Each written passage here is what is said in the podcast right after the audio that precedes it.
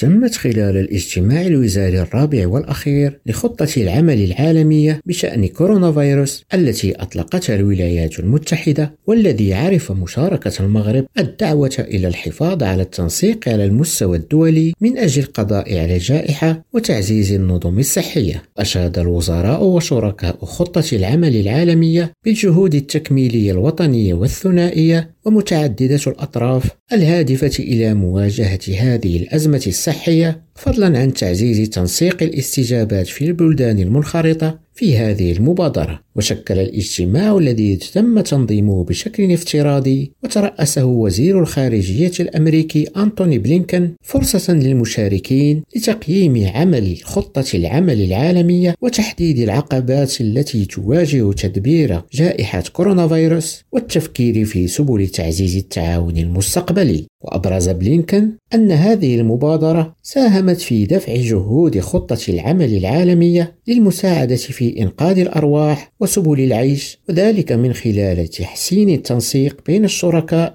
ورفع مستوى الالتزام السياسي والتواصل الاستراتيجي جهاد بن شقرون ريم راديو واشنطن